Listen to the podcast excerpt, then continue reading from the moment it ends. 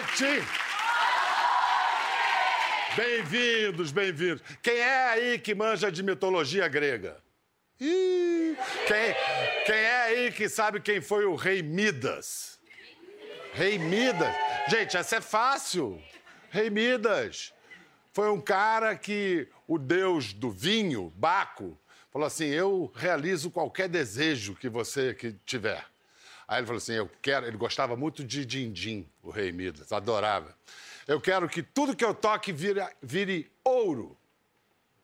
Aí o Baco não achou uma boa ideia, não. Falou: Ah, tudo bem, vira ouro. Aí ele ficou muito rico até a hora que ele sentou para comer. Lascou-se. Tudo que ele pegava virava ouro, ele ia morrer de fome. Aí pediu para ajudar e o Baco falou: lava as mãos na água corrente que isso vai passar. Por isso que se diz que um Midas é um cara como o nosso convidado de hoje. É um rei Midas da música, porque tudo que ele toca vira ouro. Tudo que toca vira hit. Em bailes superlotados, com mais de 15 mil pessoas que dançam por mais de cinco horas, sempre ao som da batida do funk. Então, e assim como um rei, ele nunca quis pouco. Ele tem ambições, confessas, manifestas. Ele começou nos bastidores como produtor de sucessos do funk carioca na década de 90. Aí depois ele resolveu encarar o protagonismo do show e hoje é uma referência de empreendedor do estilo que veio das comunidades e ganhou o topo das paradas. Recebam Dennis DJ!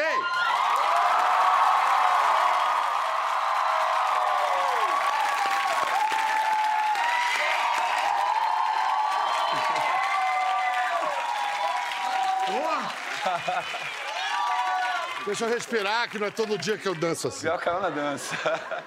Aliás, é- não é todo dia que eu não danço assim, né? Aí, Porque chamar isso de dança é uma ofensa com quem dança. O bonde do Tigrão é que eu tive o prazer de participar de- desse, dessa construção, né? Até o nome foi eu que escolhi. Ah, é? Que era bonde do putão. Aí eu falei, cara... Eu tinha um- Assim a gente vai ser censurado na Globo. Aí eu falei assim, cara, é, com esse nome, cara, eu não vou. Eu, eu apresentava um programa de TV também na época. E também é, o, o programa de rádio, né? Eu falei, cara, como é que eu vou chegar na rádio agora com vocês? Bonde do puto. Aí eles começaram a falar vários nomes, ah, até que chegar lá. E o bonde do Tigrão. Eu falei, para aí, isso aí, Tigrão é legal. Aí a gente fez o, o Cerol na mão, fizemos o, o Tchutchuca. Foi muito bacana. Você fez grana nessa época? Fiz, fiz. Fiz sim, porque eu escrevi a, o Tapinha no Dó, escrevi a Dança da Motinha, escrevi o Jonathan da Nova Geração. São músicas que tocam até hoje. né? Mas aí você estava nos bastidores ainda. Não, eu tocava nos bailes, né, Aham. para cinco, seis mil pessoas, nos bailes Ah, já. antes do Rio, já, Já. tocava, já tocava. Aham. É, eu tocava no famoso Castelo das Pedras, né, ali no ano 2000.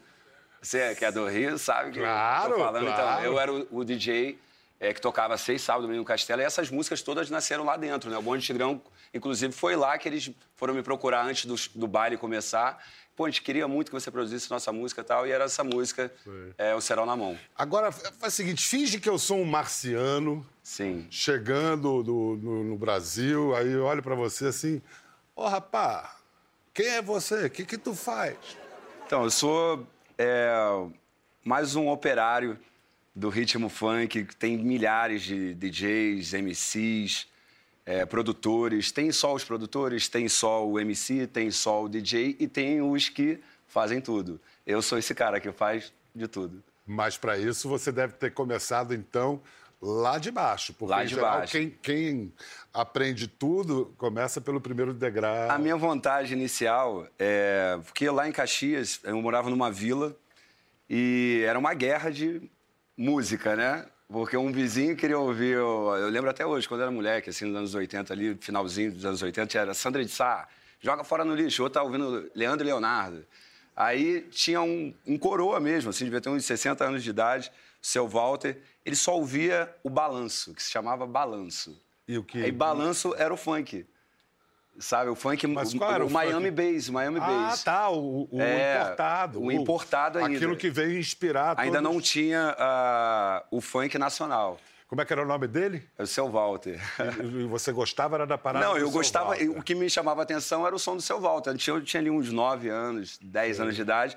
E ele botava lá a música e ele gravava as fitas, sabe? Aquela Uhum. a explosão também ali do- do- dos aparelhos de 3 e 1, né? Então ele gravava, tinha dois decks, aí ele ficava mostrando pra gente, ele escrevia. Pô, que barato. Gravava na, época da Rádio Tropical, programa do Grandmaster Rafael, do DJ Malboro. E, e aquilo foi me chamando a atenção. E ele, todos os dias, assim, no final da tarde, ele botava as músicas pra tocar, né? Os balanços, os funks. Gringos Uhum. tinha esse ainda. nome ainda, era balanço? É, era Ah. balanço, né? Assim, já tinha o funk, né? Era baile funk, que já vem da época do soul music e tal. Do Black Hill. Isso, lá de trás e acabou. O que, que aparecia lá de fora era rap, já era hip hop, né, americano, mas o pessoal ainda mantive, man- é, manteve o nome de, de funk. E ele botava a galera toda pra dançar, sabe? Os vizinhos, assim, e a molecada toda pra ficar dançando. Aí eu e um vizinho, o Douglas, a gente começou a, a- a traduzir as músicas, que era tudo gringa, pô. A gente não Sei, sabia falar inglês, sei. falei, vamos começar a traduzir. Mas aí traduzia Do da nosso jeito, a gente começou a fazer vers- versão, né? Traduzia entre aspas, É, e- versão. E a gente né? começou a fazer os raps, né? Então, assim, é, a gente começou a escrever as músicas e tal. Aí eu falei, ah, agora eu quero cantar. Aí ele, pô, mas e aí? Mas a gente tem que gravar. Eu falei, ah, então vamos dar um jeito de gravar. E eu lembro que o meu o primeiro equipamento de DJ, assim, minha mãe juntou, assim, um mês inteiro lá de trabalho. Ela, eu vou te dar, mas você tem que escolher uma coisa só. Foi um fone. Um fone daqueles ainda, sabe? Aquele bichão grandão, aquele carro Pô, sua mãe foi muito legal de investir É. num negócio que Aí ela me deu um fone. Aí eu falei, pô, legal, tem um fone, mas falta disco, falta picape, falta um montão de coisa. né? Eu tenho fone, mas não tenho onde enfiar. Depois disso, eu comecei a, a trabalhar carregando as caixas de som de uma equipezinha que fazia as festinhas na rua, sabe? Como Época chamava de, essa equipe? É, de festa junina. Ah, ele, ele, ele chamava vários, era Space Cat, eh, tinha um Era nome, pequenininho era ainda. pequenininho ainda. Tá. Ele fazia ali a festa de, de rua e tal. E meu irmão falou, pô, cara, tá rolando uma festinha lá com esse negócio de DJ que tu gosta aí. Aí eu cheguei lá, é, eles estavam, todo mundo, o público estava pedindo uma música. Sabe, o rap do amigo, rap do amigo, isso era 93, 94. Rap do amigo, rap do amigo. Não tem. Eu falei, pô, eu tenho esse disco. E eu tava ali o tempo todo. Minha mãe tinha acabado de me dar esse disco também. Aí o cara olhou pra mim assim, o Sandro olhou. Tu não tem nada, moleque. Pequenininha, tu não tem nada, tem esse vinil. Eu não tenho, tu tem. Não, mas eu comprei, inclusive, né, minha mãe comprou ontem pra mim. Aí então vai lá buscar, eu quero ver. Aí eu falei, minha chance, né? Eu saí correndo, cabine com vinil. Quando ele só tocou o meu vinil, eu sei, ele tá tocando o meu vinil na festa. Aí todo mundo, né, ouviu a música que era do momento. E aí eu me aproximei da equipe e ele é, falou assim, ó, se você quiser, você pode vir na minha casa todos os dias, eu saio para trabalhar, é, meio-dia. Ele trabalhava numa padaria, alguma coisa assim, uma confeitaria, alguma coisa assim, na Zona Sul. Ele, então, você pode vir na parte da manhã que eu vou deixar você ficar treinando. Aí foi que eu comecei a treinar como DJ. Que barato. O cara não perdeu um bonde que passou, né? Não, é. A oportunidade veio e é assim, né? É. Mas quando o DJ virou estrela, rolou um- uma ciumeira, houve críticas assim? Não, é, esse lance do DJ artista, né? De botar É, nome nas músicas. né? Isso, isso na verdade já acontecia. é, na Europa já estava acontecendo muito, né? Eu tinha o Tiesto, tem ainda, né? O Tiesto, Armin Van Buuren, é, David Guetta. Só que assim, eu comecei a me espelhar primeiro em 2007 no Tiesto. Pelo palco, pela, sabe, eu vi aquele palco dele, falei, cara, sabe, tinha essa coisa do LED atrás, uma saia de LED na frente, o nome dele com a logo. Eu falei, eu tenho que fazer uma logo. Aí eu fiz uma logo, até meio que parecida com a dele e tal, no início. Aí fiz lá, o Denis. Aí falei, agora eu tenho que fazer um palco deles, mas eu não tenho grana para fazer isso aí. Mas, pô, vou fazer então um DVD, eu juntei umas economias assim. Aí falei, vou fazer um DVD. Fiz um DVD meio que parecido com aquela onda do- da música eletrônica, né? E mostrando o meu trabalho. E depois disso, é, o David Guetta deu uma grande explosão mesmo. Acho que foi o cara que popularizou essa imagem do DJ né, no mundo. E ele foi fazer um show lá no Rio Centro. E você foi? E eu fui. Aí eu, eu fiquei olhando aquele carinha, falei, pô, é um carinha só no palco, cara. Pô, mas assim, é um carinha só, mas tem 30 mil pessoas aqui pulando, gritando. Eu falei, cara, eu faço isso, velho. Será? Só que Ah? é, só que tá faltando mídia, né? Falta marketing, falta. Enfim, porque as músicas eu já tenho e tal. E foi aí então que eu me reuni, me reuni com uma galera da Zona Sul. A gente é, alugou o clube Monte Líbano, ali na, na Lagoa. E a gente deu o nome de Baile do Denis. E foi um sucesso, assim, estrondoso em 2013. Explodiu no todo o Rio de Janeiro. Aí foi ali para Minas, foi para o Espírito Santo e hoje, graças a Deus, está no Brasil. E o público Tocar... é de todo tipo? Vai de todo então, tipo? tem esse lance também que eu fiz a mistura, né, Biel? Que eu, eu fiz a mistura do funk é, com o sertanejo, com o ah, rock, tá, tá. com o eletrônico. Pode ver, essa, essa música minha tem um synth bem eletrônico, uhum, entendeu? Que, uhum. é, que tem a batida do funk e uma melodia também tem isso. Eu comecei a não estudar só os palcos do cara, dos caras, mas também a linha melódica sabe, dos gringos também, a maneira de fazer a melodia, de fazer a música tal. Só que a letra tem que ser funk, porque tem que ter o desce, o rebola, senão só, não, não só, liga. Só limpando os palavrões é, mais cabeludos, assim. Isso. O pessoal até ficava meio assim comigo do funk. Pô, mas tu faz um som muito de playboy. Isso não é o funk. É, mas é, porque eu tenho muita informação né, é, musical. Eu gosto de música eletrônica. Desde, se você reparar, esse barulhinho que tem no, no cerol na mão, zum, zum, zum, isso é uma música eletrônica, é o Red Hunter. É um... Olha só, Denis, enquanto o funk carioca ia bombando, você ia construindo a sua carreira, acabou que isso gerou reflexos em outros lugares, como, por exemplo, em São Paulo. Em São Paulo, prosperou, floresceu um tipo de funk chamado funk ostentação, Isso. que era a cara de São Paulo, né? A riqueza, a prosperidade e tal. Então vamos botar na conversa agora um garoto, um menino aí, que ele se inspirou no funk ostentação criou o seu próprio lance, afirmou a sua própria voz e agora também está no topo das paradas. Como é que é o nome dele? Kevinho! Chega mais, chega mais, Kevinho!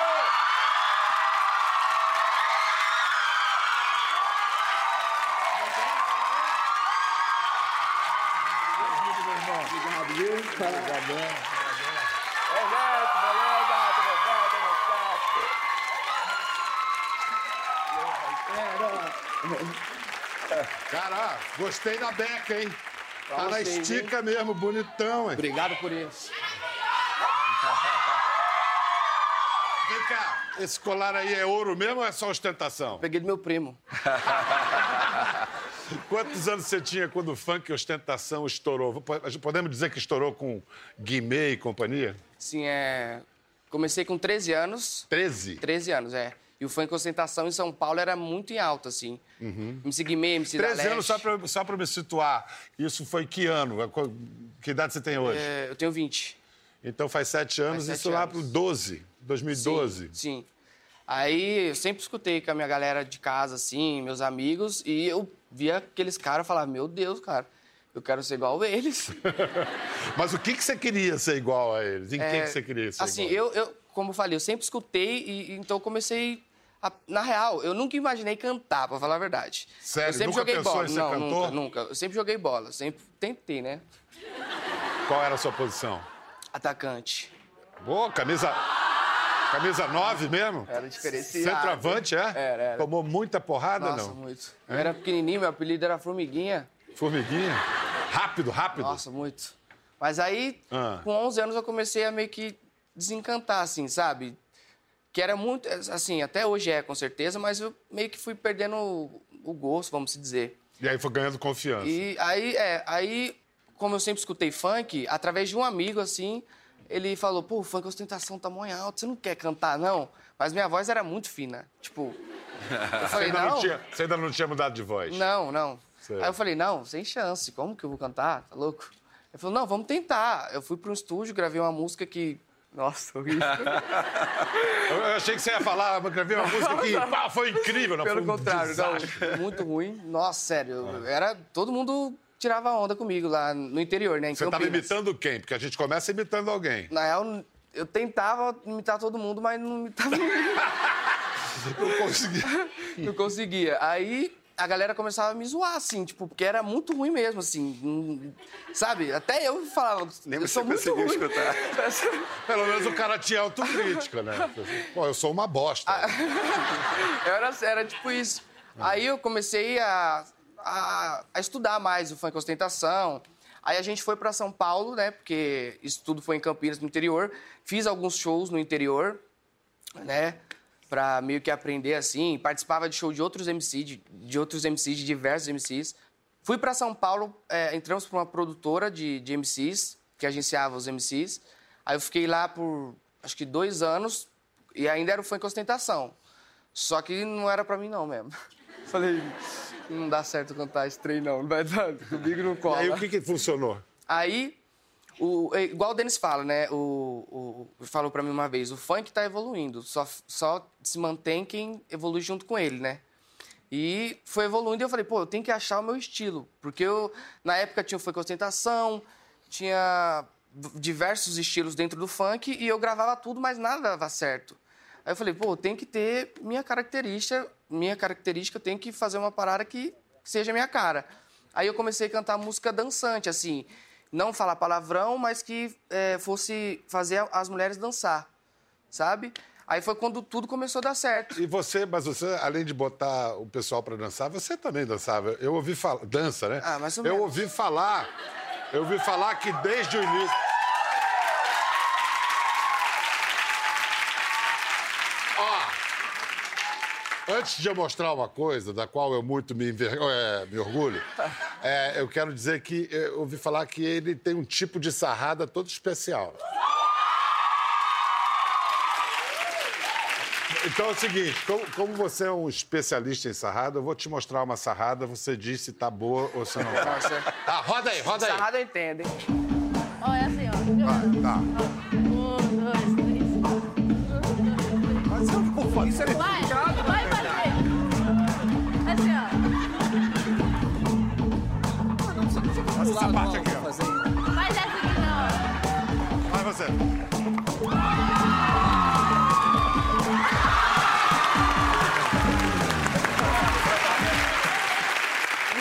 O que, que a gente não faz pra agradar a plateia, né?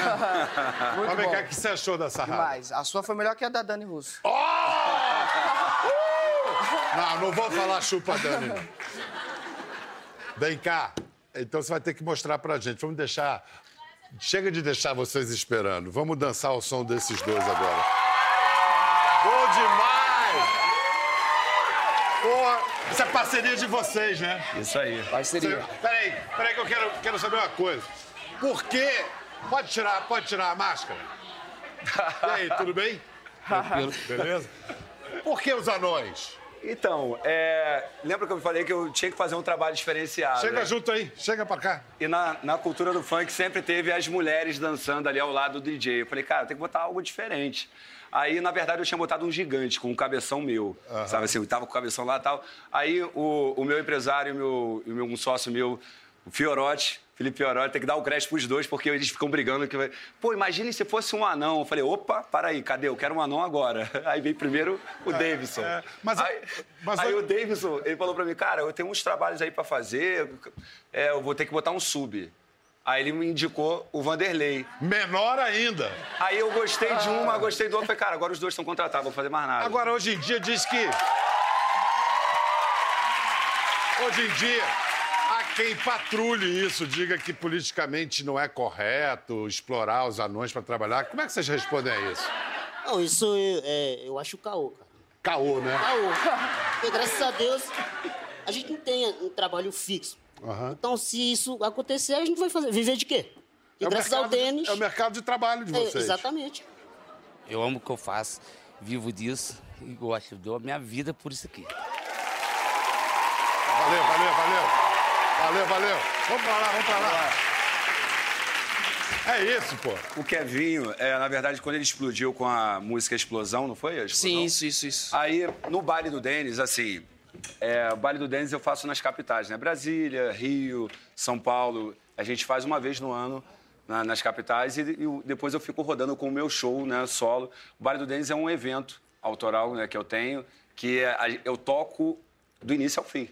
Entendeu? Então, assim, são seis horas de show direto. Só que para eu, eu preciso de ajuda. Então, eu convido os MCs. É, e eu, eu faço enquete também com o público. Quem você gostaria de estar no baile do Denis e tal? E, numa época aqui no baile do Denis em São Paulo, no AMB, aí o pessoal tava pedindo muito Kevin.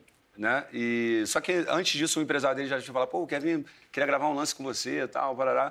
Aí aca- acabou que duas semanas depois ele explodiu com a música Explosão. Foi mesmo. E aí o pessoal tava pedindo bastante, aí eu levei ele pro baile, a gente se conheceu no baile e ele começou a visitar os bailes, né, pela- pelas E capitais. tem alguma diferença maior entre o funk carioca e o paulista? Cara, eu nunca vi essa diferença. Eu, eu, assim, eu tenho um programa de rádio é, no Rio, né, desde da minha adolescência. E eu sempre toquei o funk paulista lá. E eu era massacrado, porque a galera ficava assim, pá, tá tocando funk de São Paulo, irmão. E hoje, foi, e, e hoje assim, o, o beat que tá mais em alta, vamos dizer, é, é o beat do Rio de Janeiro, que em São Paulo tá uma febre. É, assim. sendo que o ano passado, retrasado, era o beat de São Paulo. É. Eu só acho que São Paulo veio pra somar. São Paulo, né? é, veio pra somar mesmo. Porque é, é mais DJ fazendo música, é mais compositor escrevendo música, é mais MC cantando música, é mais gente conhecendo o som. E o nosso ritmo hoje é Brasil. É isso. A Via Dutra não tá aí pra separar, tá aí pra juntar. É, com Ora. certeza, isso aí. Aí, assim, esses caras não andam mais na Via Dutra, só ponte aérea. Olha só, eu vou mostrar agora uma parceria que o Kevin fez. E, pô, eu adoro ela. Eu adoro ela. A mulher faz tudo tremer. Aí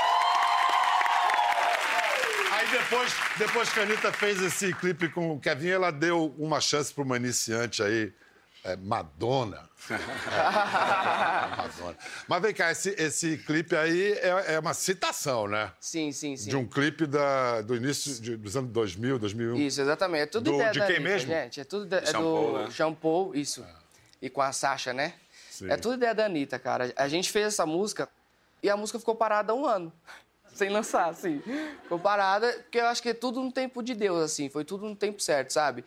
Aí a gente começou a ter uma amizade e foi tudo tão natural, sabe? Aí a gente marcou o clipe, ela falou, cara, essa música vai explodir, eu tenho certeza. E ela me falou uma coisa que eu, que eu não esqueço. Ela falou assim, a, a princípio, quando a galera escutar essa música pela primeira vez, ninguém vai gostar. E eu, eu, eu sentei e falei, ó, ela, ninguém vai gostar dessa música.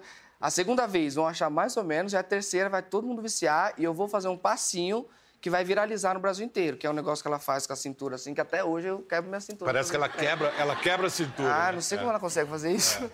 Aí, e foi exatamente o que aconteceu. Foi surreal, Que assim. No- danada, no, no né? primeiro dia que lançou o videoclipe, bateu ah, 10 milhões de visualizações. Foi o clipe mais visto no mundo, assim, em 24 horas. Surreal, assim. É. Eu amo Ela é ela, danada. demais. Agora, esse negócio de dizer isso vai ser hit, o, o, o Denis também tem esse negócio de ter, achar que não tem. Você já falou que não, não tem segredo esse negócio de fazer hit. Mas como não tem? Se Ah. não tivesse segredo, todo mundo faria. É, mas a gente erra também, né? Não são todas as músicas que a gente lança que às vezes a gente fica na empolgação, a É. gente, caraca, essa vai, essa vai, essa vai. Não vai. Mas é, quem decide no final é o público. Então a gente tem que jogar e o público abraçar. Agora, o Denis, você foi um dos caras que, que abraçou essa moda de fazer é, feats, né? Isso. Que são essas parcerias do mundo do funk ampliando, assim, vamos dizer, os seus tentáculos, né? E, inclusive, teve dois parceiros que, in- infelizmente, se foram muito cedo. Vamos ver, vamos lembrar. Os dois caras que fazem muita falta, mas deixaram muita, muita alegria pra gente. Esse que é o legado deles. Qual era o maior problema de gravar com o Catra? O que, que dava mais trabalho? Ele ia no estúdio gravar. Não chegava. Não chegava, tinha que. é, quando a gente gravou o Adultério, essa versão do Biquíni Cavadão, né, do Tédio, é, a gente tava pra gravar o som um tempão da. O Catra, vem aqui, cara, vem aqui. Eu tinha um estúdio é, dentro de casa. Aí eu falei, vem aqui em casa, vem gravar, vem gravar, vem gravar. E eu tô indo, mano. Aí eu ficava lá esperando, não, o Catra tá vindo aí. O Catra não veio. Se ela ficou umas duas semanas e tal, eu falei, Catra, eu vou aí. Eu vou ir na tua casa. Aí eu fui na casa dele. Aí, só que eu fiquei na casa dele umas quatro horas, velho. Ele, não, senta aí, relaxa, mano. Relaxa aí. Fica tranquilo. Aí começar a falar com os filhos, filho correndo pra lá, correndo Bom, pra cá. só falar com Aí, os filhos já dava quanto Aí, tempo? é assim, Umas quatro horas. Não, mas é um cara... Eram 40 filhos. Era um cara super paizão, sabe? Assim, aí um filho chegando da escola, o outro indo, o outro não sei o que lá, o outro acordando, o outro pequenininho. Eu falei, gente... E o, o, o problema do Catra era só esse. Comigo, assim, que ele... Era só ser Catra. É só ser Catra.